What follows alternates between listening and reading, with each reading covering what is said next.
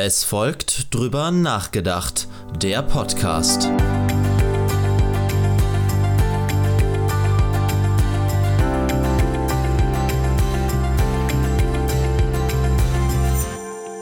Hallo und herzlich willkommen zur 15. Folge von Drüber nachgedacht. Ja, heute sprechen wir über ein Thema, das vor ein paar Monaten ziemlich für Aufsehen gesorgt hat. Nicht zuletzt, weil es eben ein sehr großes und wichtiges Thema behandelt, aber ja, allzu oft ungeachtet bleibt. Das Ganze heißt Out in Church. Was das eigentlich genau bedeutet, worum es da eigentlich geht, darüber möchten wir heute sprechen. Und zwar mit Raffaela und Miki. Zunächst möchte ich euch erst einmal fragen, was sind eure Pronomen? Ich habe keine Pronomen. Ja, ich schließe mich an. Ich habe auch keine Pronomen. Also ihr könnt einfach Miki und Raffaela sagen, statt genau. irgendein Pronomen. Alles klar. Um das mal ganz so überzuleiten, würde ich sagen, wir starten mal ganz allgemein und frag euch mal, egal wer jetzt antwortet, was ist denn eigentlich Out in Church? Also kurz gesagt, äh, die größte äh, Coming-out-Kampagne äh, die die katholische Kirche jemals gesehen hat. Ähm, genau, Anfang des Jahres haben vielleicht einige mitbekommen. Die ist, äh, unsere Kampagne ist gestartet äh, mit der ARD-Doku, äh, wie Gott uns schuf. Ähm, genau, mittlerweile wissen wir, es ist die auch die erfolgreichste oder meistgesehenste Doku im, äh, im ersten Quartal gewesen. Äh, genau, also scheinbar haben wir irgendwie da einen Nerv getroffen. Ähm, genau, und es haben sich 125 Mitarbeitende der katholischen Kirche, also Priester, Religionslehrkräfte, pastorale MitarbeiterInnen, äh, haben sich eben als ähm, queer geoutet, das heißt als homosexuell, als lesbisch, bisexuell, pansexuell, non-binär, trans äh, und eben also in unterschiedlichsten äh, sexuellen und geschlechtlichen Identitäten. Und genau, das ist erstmal so äh, für Kirche äh, eben nichts Selbstverständliches. Ähm, wir hatten so ein bisschen, die, ja, vielleicht den ähm, einen, einen Vorläufer oder ein Vorbild. Das war die ähm, äh, Kampagne Act Out, äh, die ja ziemlich vor, vor einem Jahr ungefähr rauskam. Das war so eine Outing-Kampagne von SchauspielerInnen. Ähm, Gab es einen großen Artikel in der SZ und Genau, die beiden Gründer oder Initiatoren der Kampagne, Jens Ehebrecht zum Sande und Bernd Mönkenbuscher, die haben sich halt irgendwie gesagt, Mensch, sowas bräuchten wir in der katholischen Kirche eigentlich auch. Äh, so einfach den Schutz der vielen, ähm, um sich eben als, genau, als Kollektiv, ähm, ja, zu outen und etwas in Be Bewegung zu bringen. Wie habt ihr persönlich von Out in Church dann erfahren? Also ich war ziemlich am Anfang schon mit dabei. Ich habe auch diese Diskussion unter diesem Facebook-Post äh, mitbekommen, wo es darum ging, äh, ja, sowas bräuchten wir eigentlich auch. Und dann ähm, wurde äh, eingeladen zu einer Zoom-Konferenz. Ähm, und da war ich schon mit dabei, die erste Konferenz. Und äh, ja, war ich auf jeden Fall gleich äh, Feuer und Flamme ähm, da dabei zu sein und da was zu initiieren. Und es war auch total spannend, irgendwie zu gucken, äh, wie die anderen, also es gab auch, bei dieser ersten Zoom-Konferenz tatsächlich katholische queere Menschen, die noch nie andere katholische queere Menschen gesehen oder getroffen hatten. Also es ist wirklich sowas, was sehr tabu behaftet ein, einfach auch war. Ähm, und es war auch sehr berührend, äh, dann zu hören, wie andere Leute das so erlebt haben oder, oder wirklich sich auch beim ersten Mal noch gar nicht getraut haben, die Kamera anzumachen oder einen richtigen Namen zu verwenden, einfach nur unter uns quasi. Und ähm, wie sich das dann so ein bisschen auch äh, ja, verändert hat, geweitet hat, äh, wir miteinander äh, ins Gespräch kommen konnten, äh, uns überlegen konnten, was wollen wir denn eigentlich, wie ist es auch möglich, äh, dass möglichst viele dabei sein können, weil tatsächlich halt der Punkt ist, ähm, dass uns eigentlich von ähm, kirchlichen Arbeitsrecht her ähm, die Kündigung droht. Wenn wir ähm, zum Beispiel äh, als lesbische oder schwule Mitarbeitenden in Beziehungen leben ähm, oder in Bezug auf Trans- und Nichtbinarität, da ist es nicht so wirklich klar geregelt bisher, aber die ähm, Befürchtung war tatsächlich auch, dass es dann äh, vor allen Dingen, wenn zivile Tatsachen geschaffen werden, also wenn es Transitionen gibt, Namensändern, Personenstandsänderungen, ähm, dass dann auch äh, das kirchliche Arbeitsrecht greift. Genau, also ich bin relativ äh, spät dann ähm, mit äh, ins Boot gekommen durch Raffaela. Also Raffaela hat mir davon erzählt und dann war ich bei einer Zoom-Konferenz äh, dabei, auch erstmal noch irgendwie inkognito. Ähm, und genau, hab, musste auch erstmal den Mut fassen und das Vertrauen, ähm, dass das eben auch eine seriöse Kampagne ist und ähm, genau, bin seitdem dann dabei. Setzt man da was aufs Spiel?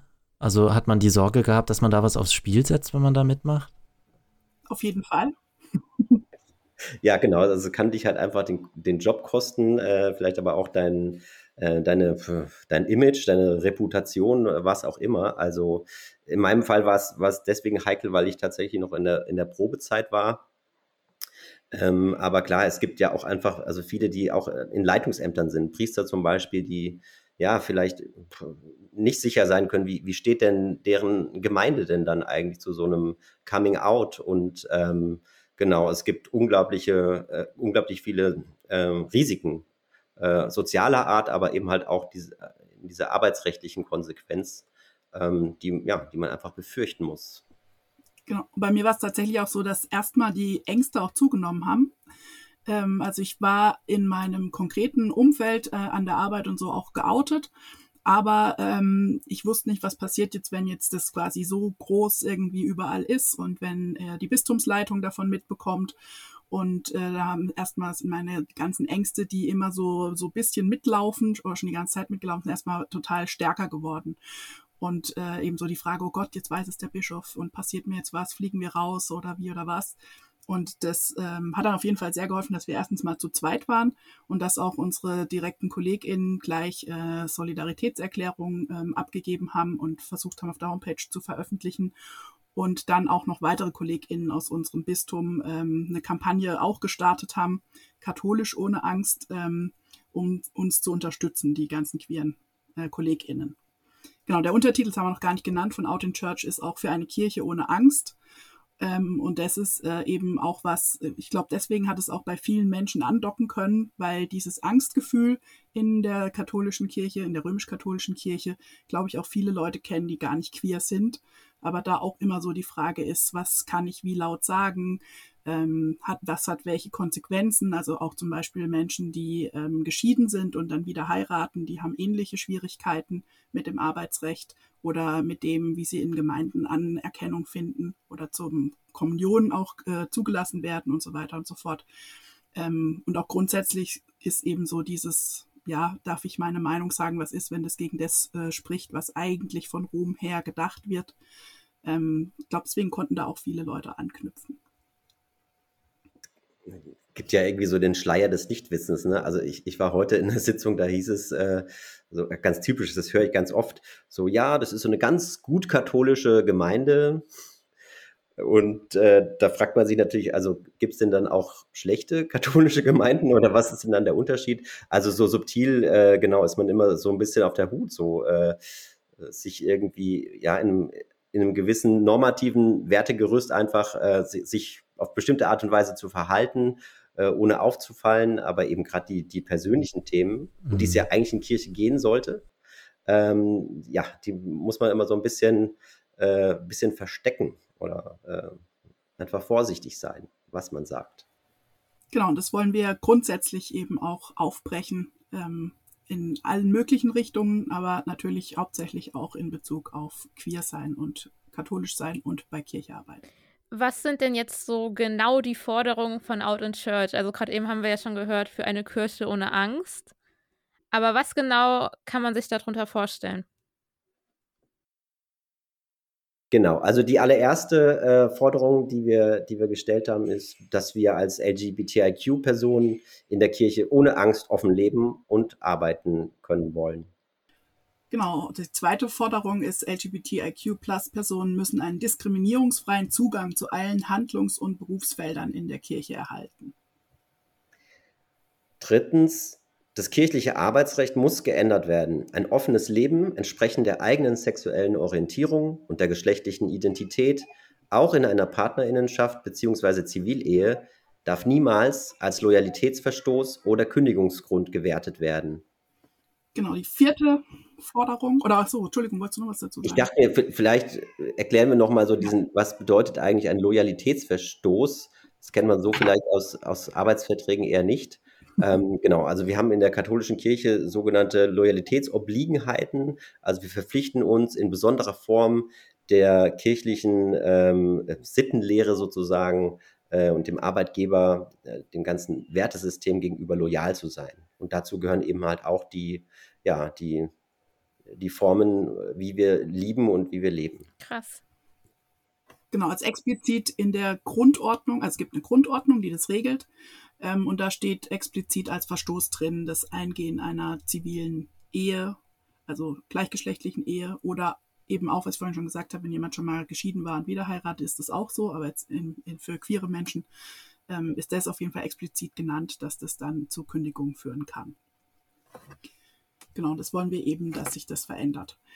Ähm, dann die ähm, vierte äh, Forderung ist, dass diffamierende und nicht zeitgemäße Aussagen der kirchlichen Lehre zu Geschlechtlichkeit und Sexualität auf Grundlage theologischer und humanwissenschaftlicher Erkenntnisse revidiert werden müssen. Dies ist besonders in Anbetracht weltweiter kirchlicher Verantwortung für die Menschenrechte von LGBTIQ-Plus-Personen von höchster Relevanz. Also da geht es uns auch nochmal darum zu sagen, es gibt äh, in vielen Ländern, in denen queere Menschen äh, noch weitaus mehr diskriminiert sind als äh, jetzt hier bei uns in Deutschland, dass da oft auch ähm, kirchliche ähm, ja, Menschen da mitschüren, mit den Hass auch schüren oder dass kirchliche ähm, Vorstellungen von Geschlecht und Sexualität ähm, eben das mitnähren, mit verbreiten. Und das wollen wir eben auch, dass sich das äh, verändert. Fünftens, die Kirche darf LGBTIQ-Plus-Personen bzw. Paaren den Segen Gottes sowie den Zugang zu den Sakramenten nicht vorenthalten. Genau, das, ähm, da gab es quasi parallel noch eine, eine, eigene Kampagne, von der ihr vielleicht was mitbekommen habt. Ähm, Liebe gewinnt. Äh, genau, da wurden in, in, ganz Deutschland an unterschiedlichen Orten ähm, Segensgottesdienste für, äh, ja, für alle Paare eigentlich ähm, gefeiert und ähm, das war so ein bisschen, ja, also der, der, Vatikan war not amused. Der Vatikan hat äh, äh, diese Segensfeiern eigentlich auch strikt verboten. Äh, und trotzdem, äh, genau, gab es eben in, in, Deutschland auch Priester, die gesagt haben, ähm, ich mache das aber. Und ähm, genau, hat ziemlichen Zulauf gehabt. Genau, und ähm, da geht es nicht nur um Segensgottesdienste und so weiter, sondern es ist auch so, dass äh, Trans-Menschen äh, zu weiteren Sakramenten auch nicht zugelassen sind. Also Sakramente sind ja besondere äh, Feiern, Zeichenhandlungen und so weiter in der Rituale in der römisch-katholischen Kirche. Und ähm, also Transmenschen dürfen zum Beispiel ähm, auch nicht heiraten. Ähm, also Ehe ist ein Sakrament in der römisch-katholischen Kirche. Und äh, Transmenschen dürfen auch, also auch Transmänner dürfen nicht zu Priestern geweiht werden. Also das ist ja noch das nächste Thema, wenn wir über Feminismus reden müssten. Aber es ist mhm. eben auch so, dass nur Cis-Männer äh, geweiht werden dürfen. Ähm, genau, also da gibt's eben noch so ein paar innerkirchliche Dinge, äh, wo es auch äh, Ungerechtigkeiten, Diskriminierungen gibt ähm, für Menschen, wenn sie trans äh, sind oder inter sind oder eben in Bezug auf Ehe, auch wenn sie äh, homosexuell sind. Genau, die sechste Forderung äh, ist, eine Kirche, die sich auf Jesus und seine Botschaft beruft, muss jede Form von Diskriminierung entschieden entgegentreten und eine Kultur der Diversität fördern. Also da geht es uns darum zu sagen, jede, jegliche Diskriminierung, die irgendwie passiert, ähm, da sind wir davon überzeugt, dass das äh, gegen das ist, äh, was Jesus äh, gewollt hat. Also dass quasi Kirche da auch ihre eigene Funktion, ihren eigenen Auftrag verfehlt, äh, wenn sie daran mitmacht. Und es ist uns auch wichtig, eben nicht nur äh, gegen Queerfeindlichkeit Position zu beziehen, sondern eben auch gegen alle anderen Diskriminierungsformen. Genau, und die siebte äh, Forderung ähm, im Umgang mit LGBTIQ-Plus-Personen hat die Kirche im Laufe ihrer Geschichte viel Leid verursacht. Wir erwarten, dass die Bischöfe dafür im Namen der Kirche Verantwortung übernehmen die institutionelle Schuldgeschichte aufarbeiten und sich für die von uns geforderten Veränderungen einsetzen. Genau, und klar ist, das muss natürlich mehr sein als eine Entschuldigung. Ähm, genau, und äh, es tut sich gerade auch was. Nur was genau, das weiß irgendwie noch niemand. das ist immer so ein bisschen intransparent, wenn da irgendwelche Sachen sich bewegen. Ist so ein bisschen Hintertürpolitik. Ja, so genau. Ja, äh, jetzt haben wir darüber gesprochen. Jetzt passt eigentlich die Frage auch dazu, wo die Kampagne denn jetzt eigentlich steht. Also habt, habt ihr schon irgendwas erreicht, außer jetzt eine Aufmerksamkeit zu gewinnen? Hm, also es ist immer schwierig irgendwie einzuschätzen äh, oder schwierig zu sagen, weil halt innerkirchliche Dinge manchmal langsamer und die Uhren da ein bisschen anders ticken als woanders. Äh, also ich würde auf jeden Fall sagen, dass äh, wir insofern schon was erreicht haben, als dass äh, ich von keiner Person weiß, die jetzt seitdem irgendwie gekündigt worden ist. Ähm, und, äh, Könnte sich die Kirche wahrscheinlich jetzt auch gar nicht erlauben bei der öffentlichen Aufmerksamkeit. Ne? Ja, das war ja auch unser, war ja auch so ein bisschen das, worauf wir gehofft haben, wenn wir mhm. uns in so einer großen Masse auch outen. Ähm, genau, aber also insofern hat sich da schon was irgendwie äh, verändert und auch äh, ältere KollegInnen, äh, die haben auch schon gesagt, also vor, sie hätten, hätten nicht mal gedacht, dass, also wenn das vor fünf Jahren, wenn wir es gemacht hätten, dann glauben sie auch, dass wir rausgeflogen wären. Also tatsächlich hat sich da offensichtlich was verändert. Ähm, genau, es ist ein größeres Bewusstsein irgendwie schon entstanden, aber da ist noch ganz viel Luft nach oben, vor allen Dingen was auch äh, Trans, Nichtbinarität, Intergeschlechtlichkeit und so weiter angeht. Ähm, also das ist noch ein ganz weiter Weg, glaube ich, bis wir diese Themen überhaupt ähm, ja bei Menschen in Leitungspositionen, aber auch in Gemeinden äh, so auch ähm, positioniert, platziert haben, dass Leute auch eigentlich wissen, um was es geht. Also ganz oft passiert es, dass äh, Homosexualität und geschlechtliche Identität in einen Topf geschmissen werden und, und Leute dann nicht genau wissen, was jetzt was ist oder nicht verstehen, dass man nicht sagen kann, das sind jetzt nur nicht heterosexuelle Menschen bei der Kampagne, also die quasi queer für nicht heterosexuell als Synonym verwenden, ähm, was ja nicht so ist, weil natürlich Transmenschen auch hetero sein können. Ähm, genau, also solche Dinge äh, sind wir eben schon noch dabei, aber es ist auf jeden Fall was in Gang gekommen. Miki, was würdest du sagen?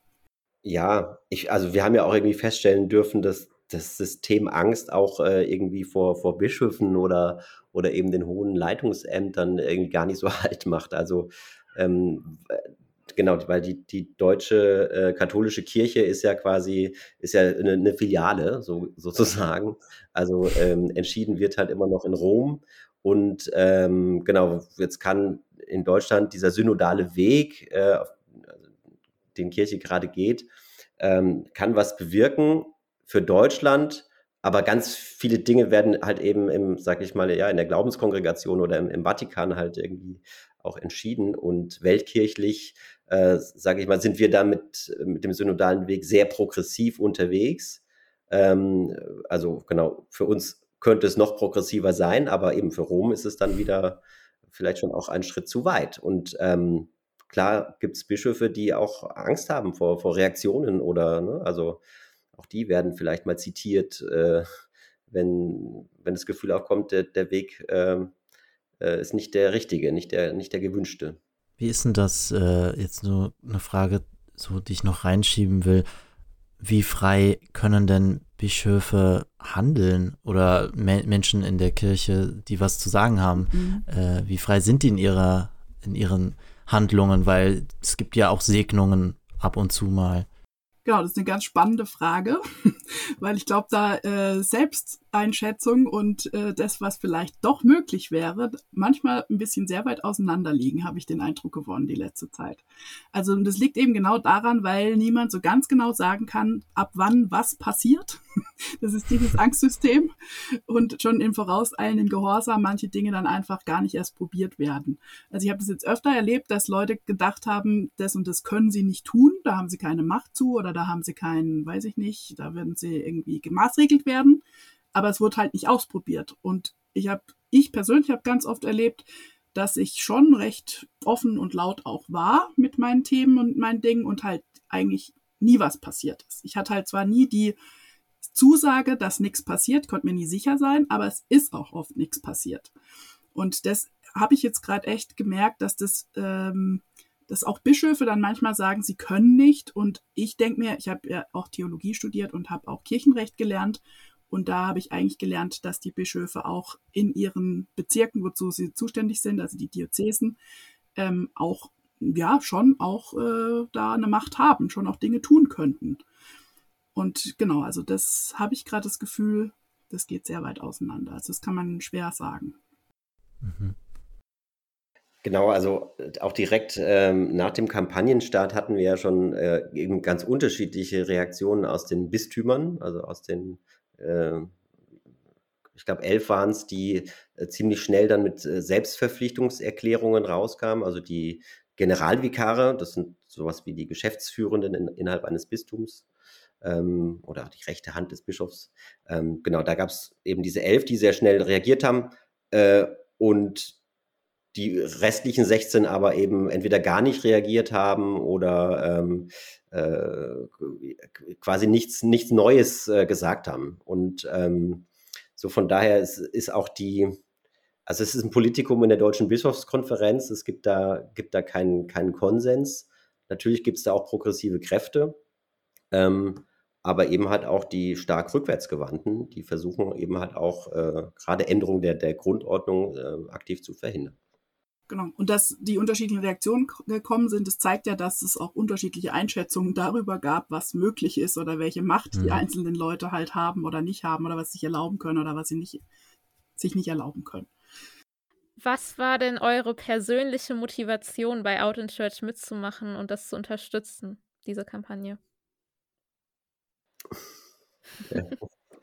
ähm, naja, also äh, ich hätte mir diese Kampagne eigentlich schon vor, vor 20 Jahren gewünscht, als ich äh, irgendwann mal mit dem Theologiestudium angefangen habe, ähm, weil ich schon sehr früh gemerkt habe, dass das irgendwie ähm, für, ja, also schwierig werden kann. Ich hatte, ich würde sagen, ein Vorbild auch, einen, einen Bildungsreferenten damals, der ähm, ja in ein höheres Amt gewählt wurde ähm, und dann angeschwärzt worden ist. Ähm, äh, also es gab einen Brief an die Bistumsleitung ähm, eben mit, mit der Beschreibung, dass er eben in einer Männer-WG lebt und äh, eben also irgendwie in einer gleichgeschlechtlichen Partnerschaft. Äh, so wurde vermutet, also es gab ja dafür auch keine Beweise, nichts, aber das allein hat halt irgendwie gereicht, dass er dann sich äh, ja auch gezwungen sah, ähm, von dem Amt, in das er gerade gewählt worden ist, ähm, wieder zurückzutreten.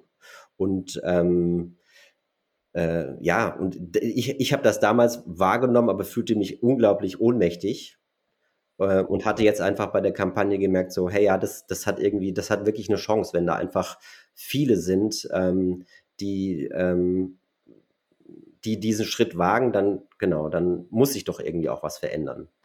Ähm, genau, ich, ich hatte irgendwie auch, ähm, die, also die Zeit davor war ich eben nicht out, also anders als Raffaela. Ich war nie out in Kirche.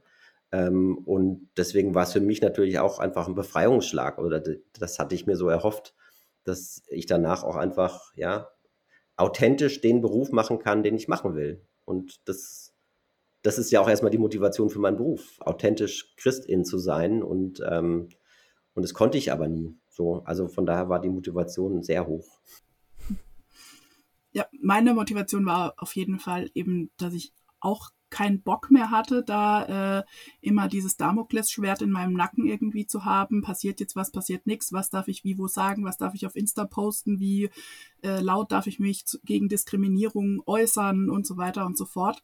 Ähm, und auch, äh, auch so ein bisschen aus so einem Trotz raus. Ne? So, also ich, ich bin katholisch und ich bin queer und ich mag auch, dass ich so, wie ich bin, sein darf und äh, sichtbar sein darf und ähm, ja mitmachen darf so und ähm, genau ich möchte und meine Motivation war schon auch ähm, ja so so Verbindungen halt auch aufba aufzubauen weil es habe ja vorhin schon mal gesagt dass es Leute gab die tatsächlich da bei dieser ersten Zoom-Konferenz erstmal andere queere Menschen irgendwie gesehen haben die katholisch sind und ähm, das, also da, das habe ich halt auch oft erlebt, dass Leute so total isoliert und vereinzelt irgendwie sind. Ähm, und am Anfang ist mir das auch so gegangen. Und da ähm, finde ich das ganz wichtig, dass auch jüngere Menschen äh, sehen, es ist möglich, ähm, katholisch und queer zu sein. Und äh, es ist auch möglich, eben sich zu vernetzen, äh, zu fragen, ja, wie machst du das denn? Wie gehst du mit Diskriminierung um und so weiter. Und ähm, ja, das war mir auch wichtig. Und natürlich auch aus meinem Glauben heraus, weil ich einfach so, wie es auch in, wie wir es vorhin in diesen Forderungen vorgelesen haben, für mich halt gar nicht sein kann, dass eine Institution, die sich auf ähm, das Evangelium beruft, auf Christus beruft, ähm, eben so ähm, diskriminierend irgendwie ist und Menschen nicht so annimmt, wie sie eben sind und lieben und werden und ja, einfach gut sind. Es ist äh, von euch beiden natürlich ein sehr großer Schritt gewesen, dass ihr das gemacht habt. Wie groß war denn dennoch die Angst, äh, dass es negative Auswirkungen haben könnte? Naja, also ich, ich lebe ja mit der Angst schon irgendwie länger. Also ähm, so, irgendwann war dann halt auch so ein bisschen der Punkt erreicht, so okay, was, was soll halt irgendwie noch passieren? Äh, ähm, ich hatte irgendwie gerade letztes Jahr die Erfahrung gemacht, dass ich ähm, ja das Bistum gewechselt habe, äh, wo ich eigentlich immer dachte, so hier bleibe ich. Ähm, und dann aber da eben gemerkt habe, dass äh, ähm, ja, es war einfach, das kann man so sagen, sehr, sehr queerfeindlich, die ganze Atmosphäre dort, ähm, dass ich irgendwann entschieden habe, so ich, äh, ich gehe jetzt woanders hin. Und ähm, diese Erfahrung hat mir auch gezeigt, okay, das Leben geht ja irgendwie weiter. Also ich finde auch ähm, mit Familie und drei Kindern irgendwie halt auch äh, anderswo einen Job so erstmal. Und, ähm, und das hat mir dann auch irgendwie eigentlich das Selbstbewusstsein gegeben, ja, den Schritt jetzt zu gehen, weil ähm, wenn es dann heißt, Kirche will mich nicht nach 20 Jahren guter Arbeit sozusagen, dann sind sie doch irgendwie selber schuld. Und, ähm, und dann gehöre ich vielleicht auch einfach irgendwo anders hin. Äh, so, also meine Berufung, ähm, glaube ich, will ich, will ich am liebsten in dieser katholischen Kirche leben, ähm, aber kann ich auch anderswo. Also um Christin zu sein, ähm, muss ich nicht für die katholische Kirche arbeiten. Und für mich war auch immer klar, also ich arbeite für Christus in allererster Linie und habe das Privileg, dass mich die Kirche dafür bezahlt. Ja. Aber genau, so am Ende war es so dieser Punkt, ja, was, was soll ich denn verlieren eigentlich? Also noch mehr Angst haben, stimmt nicht. Ja.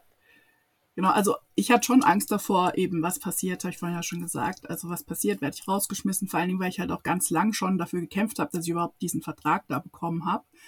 Äh, aufgrund meiner Queerness auch, habe ich nämlich nicht nach dem Studium die Ausbildung auch gemacht ähm, für pastorale Mitarbeitende ähm, und habe dann ganz lang eben ja kämpfen müssen, bis ich überhaupt einen Vertrag gekriegt habe von Kirche und dann äh, eben jetzt so dieses ja, wenn ich jetzt rausgeschmissen werde und hm, und dann hat es aber total geholfen, dass äh, Miki das auch gesagt hat, was äh, Miki gerade gesagt hat, äh, hier mit, äh, ja, also wir finden auch was oder äh, es ist möglich und so. Und das hat dann auf jeden Fall die Angst genommen, ähm, ja, weil wir auch zu zweit waren. Ähm, genau also finde ich voll gut, dass ihr so sozusagen euren Selbstwert da einfach auch gesehen habt und einfach. Was war denn jetzt die Frage? Ich wollte irgendwas fragen. Wir, wir, können auch gerne noch ein bisschen über diese Ängste sprechen, äh, weil, also, ich weiß nicht, wie oft in der Bibel halt der Satz fürchte dich nicht steht. Ja. Und ähm, also für mich persönlich ein ganz, ganz starker äh, Satz, den äh, den ich immer wieder auch mit ins Gebet genommen habe für, für alle möglichen Lebenssituationen. Und ähm, deswegen, also gerade an der Stelle äh, darauf nicht zu hören, auf dieses gute Wort, ähm, ist völlig absurd. Ja? Ähm, und unsere Aufgabe, also die Aufgabe von vielen von uns Mitarbeitenden ist es ja eben, äh, auch andere Menschen irgendwie für, für diesen Glauben zu begeistern, sie mitzunehmen, ähm, einen positiven, ein positives Glaubenszeugnis zu leben, diesen Optimismus zu leben. Äh, und eben ohne Angst. Und wie soll das gehen, wenn, äh, wenn diese Angst eigentlich internalisiert ist? Ja, das, ähm, ähm, genau, da gibt es ja auch Vibrations, also das spüren auch andere Menschen, wenn man dann eben nicht in dieser Authentizität äh, wirklich da sein, da sein kann. Und Jesus fordert von uns, zu 100 Prozent da zu sein. Für uns und die anderen Menschen.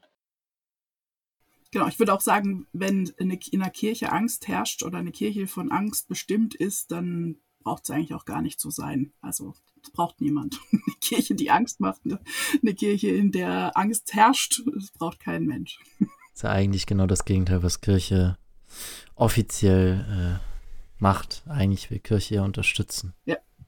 Und eine Gemeinschaft bieten.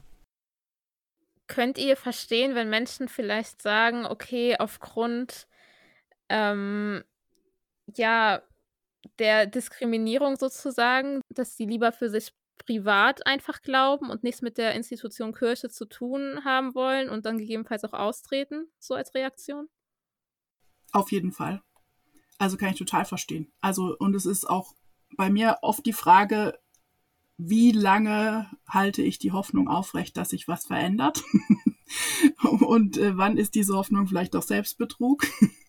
und äh, ist es mein Größenwahn oder mein Masochismus, dass ich weiterhin Teil der Kirche bin, bleibe und hoffe? Ähm, genau, also ich kann das sehr gut verstehen. Aber äh, genau, jetzt kommt wahrscheinlich gleich die Frage, warum ich trotzdem dabei bleibe. genau, also ich bin, habe ich vorhin ja auch schon angeteasert, ich bin schon auch so ein bisschen trotzig, also hoffnungstrotzig oder wie auch immer trotzig. Ich mag nicht irgendwelchen Menschen äh, das Feld überlassen, die irgendwie meinen zu wissen, was jetzt besser gottgefällig oder katholisch oder was auch immer ist. Die haben auch keine bessere Möglichkeit als ich, nämlich auf ihr Herz zu hören oder in der Bibel zu lesen und zu gucken, was sie da aus dem heraus äh, verstehen. Und deswegen ähm, ja, mag ich einfach nicht anderen Leuten das Feld überlassen. Und ich habe noch Hoffnung, ähm, dass sich was verändert. Ich habe noch Hoffnung auf eine Kirche, in der es äh, Lebensmöglichkeiten und Gerechtigkeit für alle Menschen gibt. Und ähm, ja, solange ich die noch habe, äh, muss ich mich oder werde ich mich immer wieder dafür entscheiden, dabei zu bleiben. Ja, und unser großes äh, Vorbild hat ja eben auch einen Leidensweg gehabt und der war viel drastischer. Ähm, und Kirche hat auch in ihrer Geschichte äh, natürlich immer wieder auch sich, ähm, sich verwandelt, äh, auch Dinge verändert, die, die irgend über Jahrhunderte vielleicht selbstverständlich waren. Ähm, genau, von daher sehe ich mich da auch irgendwie als Teil einer Geschichte ähm, und möchte die auch so weitererzählen. Also ähm, genau, weil sonst kann sich Kirche ja nicht wandeln, wenn es nicht Menschen in ihr gibt, die ähm, ja auch bereit sind, ähm, ja, große Opfer auf sich zu nehmen. Genau, von daher, das ist, mag vielleicht ein bisschen naiv klingen, ähm, aber das ist mein schlichter Glaube. Es ist eben auch genau diese Hoffnung, ähm, dass der Heilige Geist was verändert, wenn ich es nicht schon kann.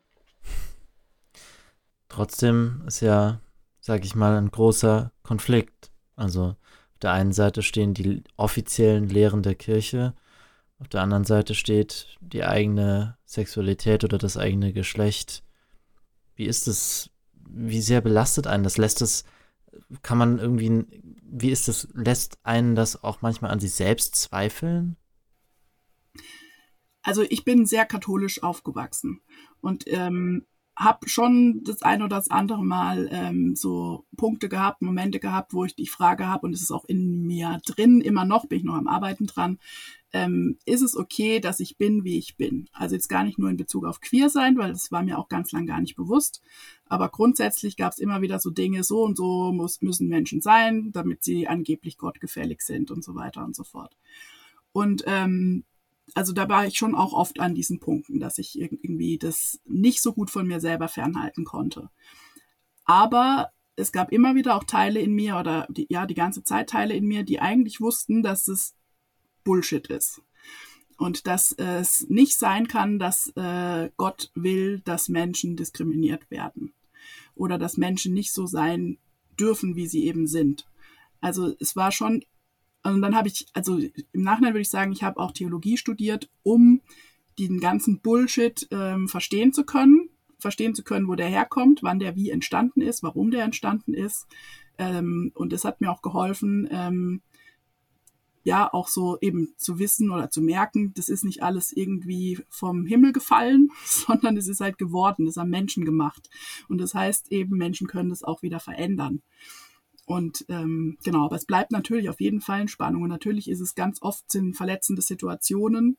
Ähm, und ich muss mit mir kämpfen, ähm, dass ich eben das nicht auf mich als Person beziehe, wenn es wieder heißt, äh, keine Ahnung, Transmenschen sind nicht Gott gewollt oder was weiß ich, also irgendwelche solche komischen Dinge. Ich kann sagen, dass ich äh, nicht im Konflikt mit meinem Glauben stehe. Also ich stehe im Konflikt mit Menschen, die den Glauben so mhm. deuten. Ähm, so, ja, teilweise auch menschenfeindlich, das ist absurd, aber eben, ähm, es ist letzten Endes eine, eine Frage der Deutung. Und ähm, ich habe für mich äh, auch profitiert vom, vom Theologiestudium natürlich. Auch äh, dort lernt man ja quasi die, die Bibelexegese, also die, wie man die Bibel quasi äh, auslegen kann. Und da gibt es unterschiedliche Möglichkeiten.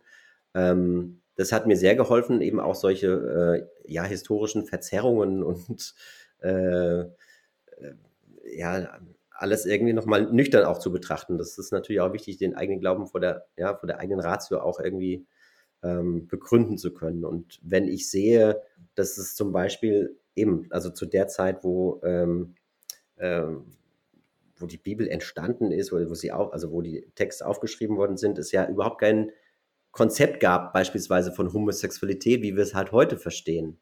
Ähm, mhm. das, da ist einfach was völlig anderes gemeint. Und wenn ich die, äh, die Umstände und die, die also die, die kulturellen, politischen, die sozialen Umstände eben kenne, dann kann ich all diese Dinge anders einordnen als dieses plumpe, ja, da steht doch aber. Und das Traurige ist, also ich, mir sind auch Priester immer wieder begegnet, die sagen, die, die immer wieder kommen mit diesem Satz, ja, aber da in der Bibel steht doch.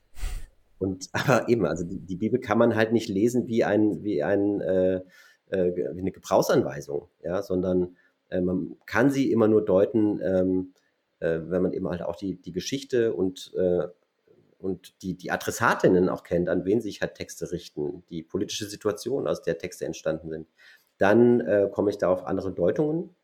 Und ja, meine Bibel ist eigentlich, würde ich sagen, unglaublich queerfreundlich, so wie ich sie lese. Und deswegen, genau, gibt es ja eigentlich keinen Konflikt. Es sind nur die, die anderen Probleme machen.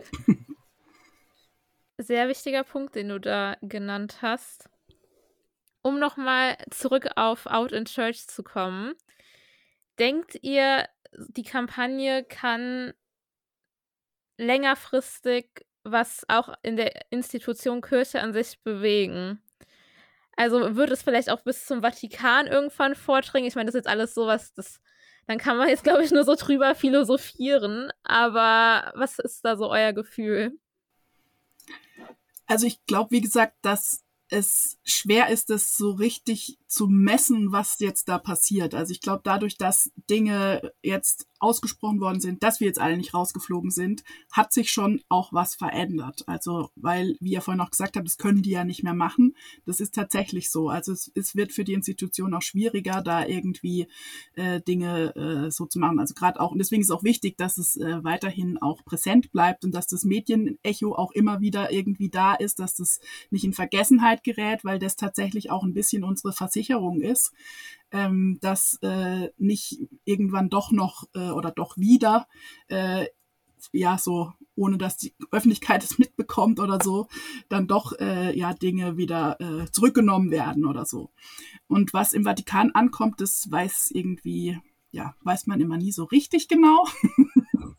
der äh, Vorsitzende der Bischofskonferenz hat äh, in einem Interview mit, also Georg Betzing, Bischof Georg Betzing hat gerade äh, letzte Woche irgendwann in, in, einem Interview im Deutschlandfunk mit äh, Christiane Florin gesagt, er weiß nicht mal, ob dieses äh, Gesuch, äh, das Rücktrittsgesuch von Wölki wirklich im Vatikan angekommen ist. Also selbst der Vorsitzende der Bischofskonferenz weiß nicht, wie die Kommunikationswege da so sind und wer da wie, wo, was und keine Ahnung. Ähm, aber ich glaube halt, also wenn es so ist, dass wir halt durchhalten und nicht irgendwann uns mürbe machen lassen, ähm, dass da schon Dinge sich verändern. Einfach, äh, also ich glaube, wir müssen einfach immer dranbleiben und äh, immer wieder sagen, wir sind hier, wir sind queer, ihr kriegt uns nicht weg, wir gehören zur Kirche, wir haben schon immer dazu gehört und ihr müsst halt damit klarkommen und äh, es ist eben auch ähm, ja, also das ist ja der Punkt. Wir sagen ja nicht nur, es geht um uns, sondern uns geht's auch um die Kirche, weil wir eben auch wollen, dass Kirche ähm, wieder glaubwürdiger wird. Und das haben wir auch tatsächlich erlebt, dass Leute uns äh, gedankt haben äh, für diesen Schritt, nicht nur weil es jetzt besonders mutig ist oder irgendwie, sondern weil sie gesagt haben, ja, endlich ist das hier mal wieder meine Kirche. Endlich wird hier mal wieder ähm, authentisch über das Leben und über den Glauben gesprochen. Endlich geht's auch mal wieder um was und nicht irgendwelche komischen Floskeln oder irgendwelches seltsame Zeug, was kein Mensch braucht oder niemand mehr verstehen kann.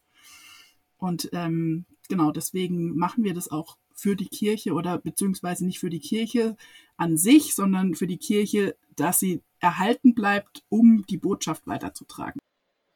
Und dann hat sich äh, wirklich auch an der Basis der Kirche einfach schon so viel verändert, dass ähm, das lässt sich eben nicht mehr zurückschrauben. Also es sind viele Gemeinden auf dem Weg. Wir kriegen auch viele Anfragen so, äh, wo sich, weiß ich nicht, der Pfarrgemeinderat äh, oder die Dekanatsrunde, äh, der Jugendverband, sie beschäftigen sich eben mit, äh, mit diesen Themen, die bislang tabu waren.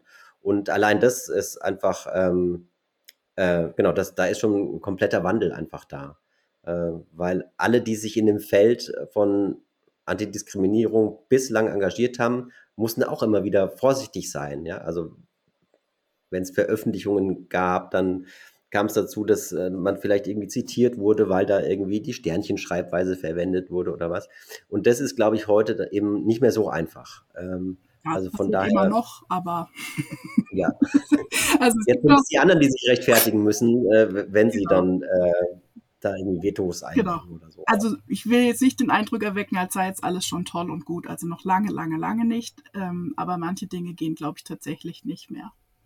Glaubt ihr, dass ähm, viele Menschen, sag ich mal, kehren der Kirche den Rücken, vor allem in westlichen Ländern, Deutschland auch. Also die Zahlen der Austritte, die sind ja recht hoch und die scheinen auch immer wieder zu steigen. Hm, glaubt ihr, dass die Kirche vielleicht in vielen Dingen nicht mehr die Lebensrealität der Menschen widerspiegelt? Ja und nein. Also, weil die Frage ist ja immer, wer ist die Kirche und wer wird als Kirche hm. wahrgenommen? Mhm. Weil wir sind ja eben auch Kirche. Ja. Und wir sind queer und wir sind Teil der Kirche, wir sind Lebensrealität. Es gibt auch andere Menschen in, in anderen Lebenssituationen, die äh, ja auch Kirche sind, die auch die Lebensrealität von vielen Leuten widerspiegeln. Aber ich glaube tatsächlich, dass äh, die Außenwahrnehmung oder äh, ja, das da, da oder eben die Hierarchie, das, was oft mit die katholische Kirche identifiziert wird, ähm, dass da schon ganz schön oft irgendwelche Aktionen, Verlautbarungen, was weiß ich, Zeug kommt, was kein Mensch mehr versteht und auch kein Mensch braucht. Das ist das eine. Und das andere ist aber, glaube ich, schon, dass es einfach einen ganz großen Glaubwürdigkeitsverlust von Kirche gibt. Und ähm, nicht zuletzt wegen den ganzen Fällen von sexualisierter Gewalt, die passiert sind und die noch lange nicht aufgearbeitet sind und die noch auch noch nicht alle äh, an die Öffentlichkeit gekommen sind und wo immer noch manche Menschen, habe ich das Gefühl, den Schuss nicht so richtig gehört haben. Ähm, ja, und da das, das ist für mich oder auch eben die Diskriminierung, die passiert gegenüber Frauen, gegenüber als weiblich gelesenen Menschen, gegenüber ähm, ja, queeren Menschen. Und das passt einfach für die Leute, das haben wir ja schon ein paar Mal gesagt, nicht mit dem zusammen, was sie denken, was Kirche ist, beziehungsweise was äh, sie denken, was auch Gott ist oder was, was Glaube ist. Und ich glaube, das ist ein ganz wichtiger Faktor für die sinkenden Zahlen. Miki, du hast immer die Zahlen parat für die die Austritts, äh, für das Austrittsjahr in, in, in Köln da so große, letztes Jahr war das, mhm. gell? Das konnte man richtig halt sehen. Also immer wenn irgendwie äh, in Köln wieder ein Bock geschossen wurde äh, mit Missbrauch, ähm, mit den Missbrauchsfällen, also der Kardinal wieder irgendwie was Blödes gesagt hat oder irgendwas gemacht hat oder so, dann sind da die Austrittszahlen in die Höhe geschnellt. Genau, also du hast, äh, wenn du die, die Jahresstatistik siehst und in den einzelnen Monaten guckst, hast du halt quasi die, äh, die hohen Wellen, Austrittswellen, die sind eben immer so etwas zeitversetzt, dann eben einmal nach dieser äh, Wölki-Geschichte in Köln und aber auch ähm, als Reaktion auf das Segnungsverbot.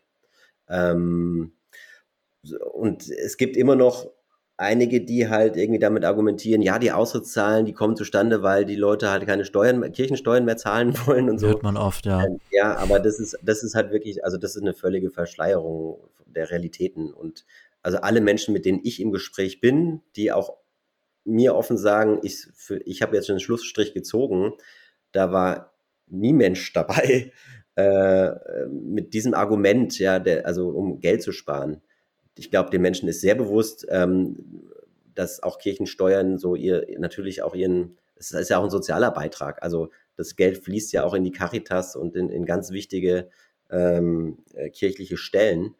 Aber eben, wenn das, wenn das Gesamtvertrauen in diese Institution einfach nicht mehr gegeben ist, dann äh, ist das halt eben eine Möglichkeit, irgendwie auch zu sagen, so nicht. Und ich halte es aber nicht für unmöglich, dass Leute auch wieder zurückkehren in diese Kirche. Ähm, aber genau, sie muss sich dann eben von innen auch wirklich ja, reinigen. Das, das steht, glaube ich, an. Ja. Ja, ich glaube, dass viele Menschen oft nur die große Institution Kirche sehen, aber oftmals die Menschen, die, die da so dahinter stehen, nicht, nicht Beachtung finden viel. Also weil man, ich sage, ich kann jetzt von mir persönlich sprechen, dass ich eben mit kirchlichen Institutionen seit ein paar Jahren auch irgendwie fast gar keinen Kontakt mehr habe, weil ich habe keine Kinder, die in irgendeinen kirchlichen äh, Kindergarten gehen, noch äh, bin ich irgendwo in der Gemeinde aktiv und so weiter. Und man sieht halt dann, man, man verschließt so ein bisschen den Blick vor den Menschen, die in der Kirche selbst arbeiten, die vielleicht auch ganz andere Ansichten haben als äh, die, die große Institution Kirche selbst. Man sieht immer die Institution Kirche und die vertritt halt Einstellungen, Meinungen, die mit meinen Meinungen und Einstellungen eben im Konflikt stehen. Ja, das äh, kann ich sehr gut nachvollziehen. Und das, also das Spannende ist halt, ich glaube, dass es, also zumindest jetzt, was ich jetzt für unser Bistum sagen kann, würde ich mal behaupten, dass die meisten Menschen, die Teil unseres Bistums sind, äh, ähnliche Konflikte haben. Also klar, manche sind noch sehr, sehr, sehr stark sozialisiert in der Kirche und, und die älteren Leute, äh, da ist es noch ein bisschen anders auch äh, teilweise mit der Bindung, mit der Kirchenbindung. Aber äh, inhaltlich, ich bin immer, immer wieder überrascht, äh, wenn ich in irgendeiner Gemeinde oder so bin und dann gar keine äh, Menschen da sind, die ähm, dagegen reden. So. Also, wo dann einfach so die Frage ist, äh, ja, was können wir denn machen, was, damit unsere Gemeinde äh, queerfreundlicher wird, zum Beispiel. Ähm, und ähm, ich bin dann meistens, oder nicht meistens, aber auch tatsächlich selber überrascht, weil ich dann auch selber dieses Bild in mir habe, irgendwie, keine Ahnung, äh, die, die Kirche so, ne? Und das, das ist total spannend, dass das so ist. Äh, und dass vor allen Dingen die Kirche ganz oft bedeutet, äh, äh, es werden Priester, Bischöfe, Diakone und so geguckt. Also wir reproduzieren diesen Klerikalismus dann auch oft selbst, also auch innerhalb unserer äh, KollegInnenschaft. Ähm, genau. Und also das ist ganz spannend, äh, wie da die psychischen Effekte da irgendwie sind oder ja. Äh, da müssen wir uns auch immer selber an die Nase fassen. Also alle, die progressiv sind, müssen auch immer wieder selber gucken, bin ich jetzt wirklich, äh, versuche jetzt wirklich mündige Personen in meinem Glauben zu sein oder gucke ich nicht doch wieder, ob der Pfarrer sagt, das geht oder das geht nicht oder mache ich es einfach, weil ich glaube, dass das so richtig ist.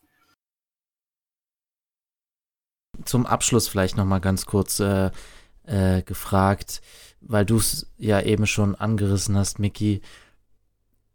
Glaubt ihr oder durch welche Maßnahmen könnte man diese Austrittszahlen und dieses negative Bild, was die Kirche bei vielen Menschen im Kopf hat, umdrehen? Also was müsste jetzt wirklich aktiv passieren, dass sich das im Laufe der Zeit ändern kann?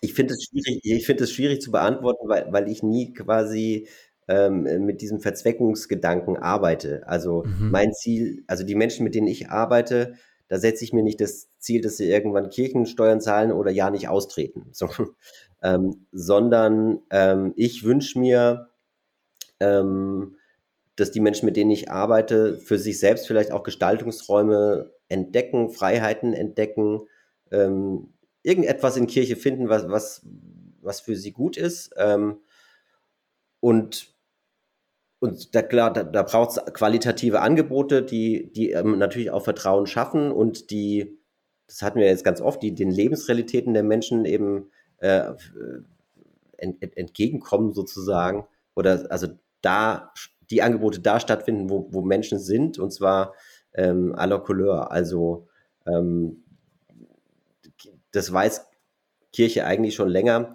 dass ähm, bislang halt nur gewisse, ich nenne jetzt mal den soziologischen Begriff des Milieus, also bestimmte Milieus, ähm, äh, da werden Menschen angesprochen von kirchlichen Angeboten, äh, aber die, ähm, die allermeisten Milieus, äh, genau, eben halt so gar nicht. Also von daher glaube ich, ähm, muss Kirche auch diverser werden, also vielfältiger.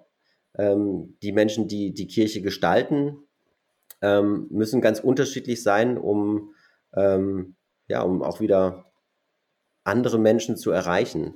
Und äh, ja, also dazu braucht es, glaube ich, viele Maßnahmen, ähm, aber in erster Linie auch eine, eine Kultur der Vielfalt, eine Achtsamkeit für eben auch Lebensrealitäten, die jetzt vielleicht den allermeisten Menschen, die kirchlich sozialisiert sind, erstmal fremd sind.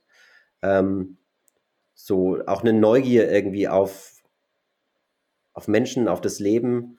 Und aus so einer Haltung heraus kann sich vielleicht was verändern. Aber es ist in erster Linie, glaube ich, eine Haltung, ähm, mhm. als jetzt irgendwie eine strategische Maßnahme oder so. Genau, also ich würde auch sagen, es geht nicht darum, dass die Kirche Mitglieder gewinnt oder nicht schrumpft oder keine Ahnung, weil die Kirche ist kein Zweck an sich. Die Kirche ist mhm. Mittel zum Zweck.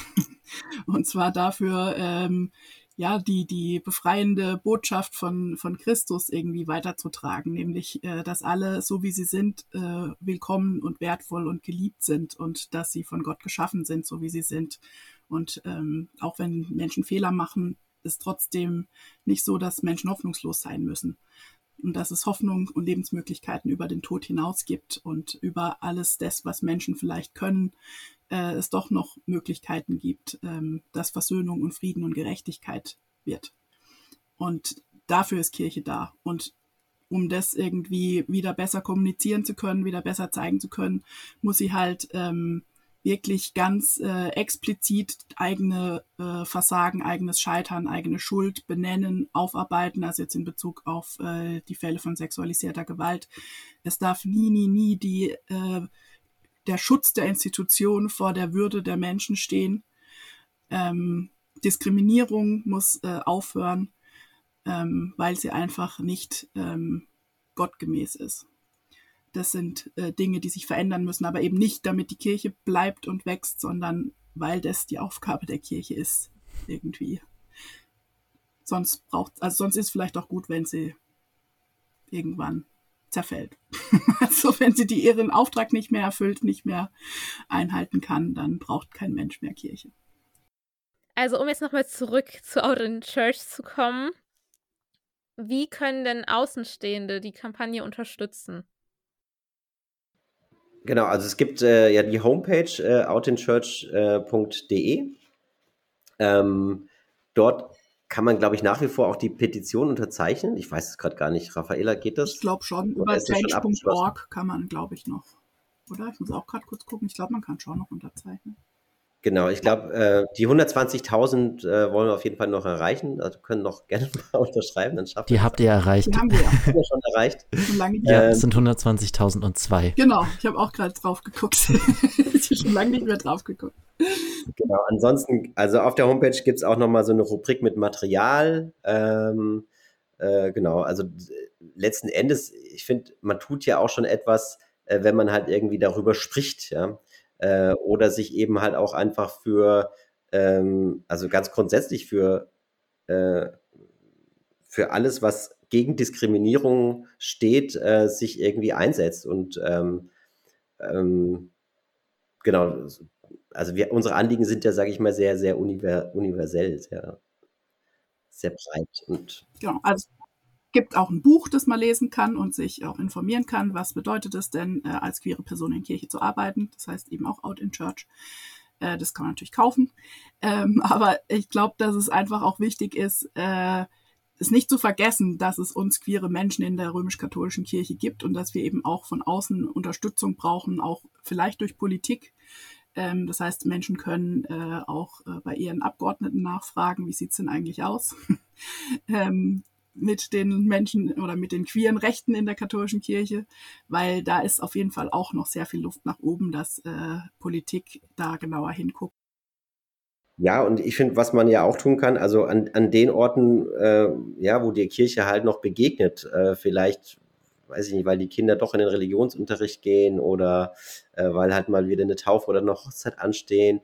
Ähm, also sich auch da irgendwie ähm, stark zu machen für, für die Sichtbarkeit von, ähm, von LGBTIQ Plus Menschen ähm, So, das kann ja auf ganz unterschiedlichen Ebenen sein. Warum sollte denn jeder diese Kampagne unterstützen? Also beziehungsweise, warum geht das Thema vielleicht auch nichtgläubige Menschen was an?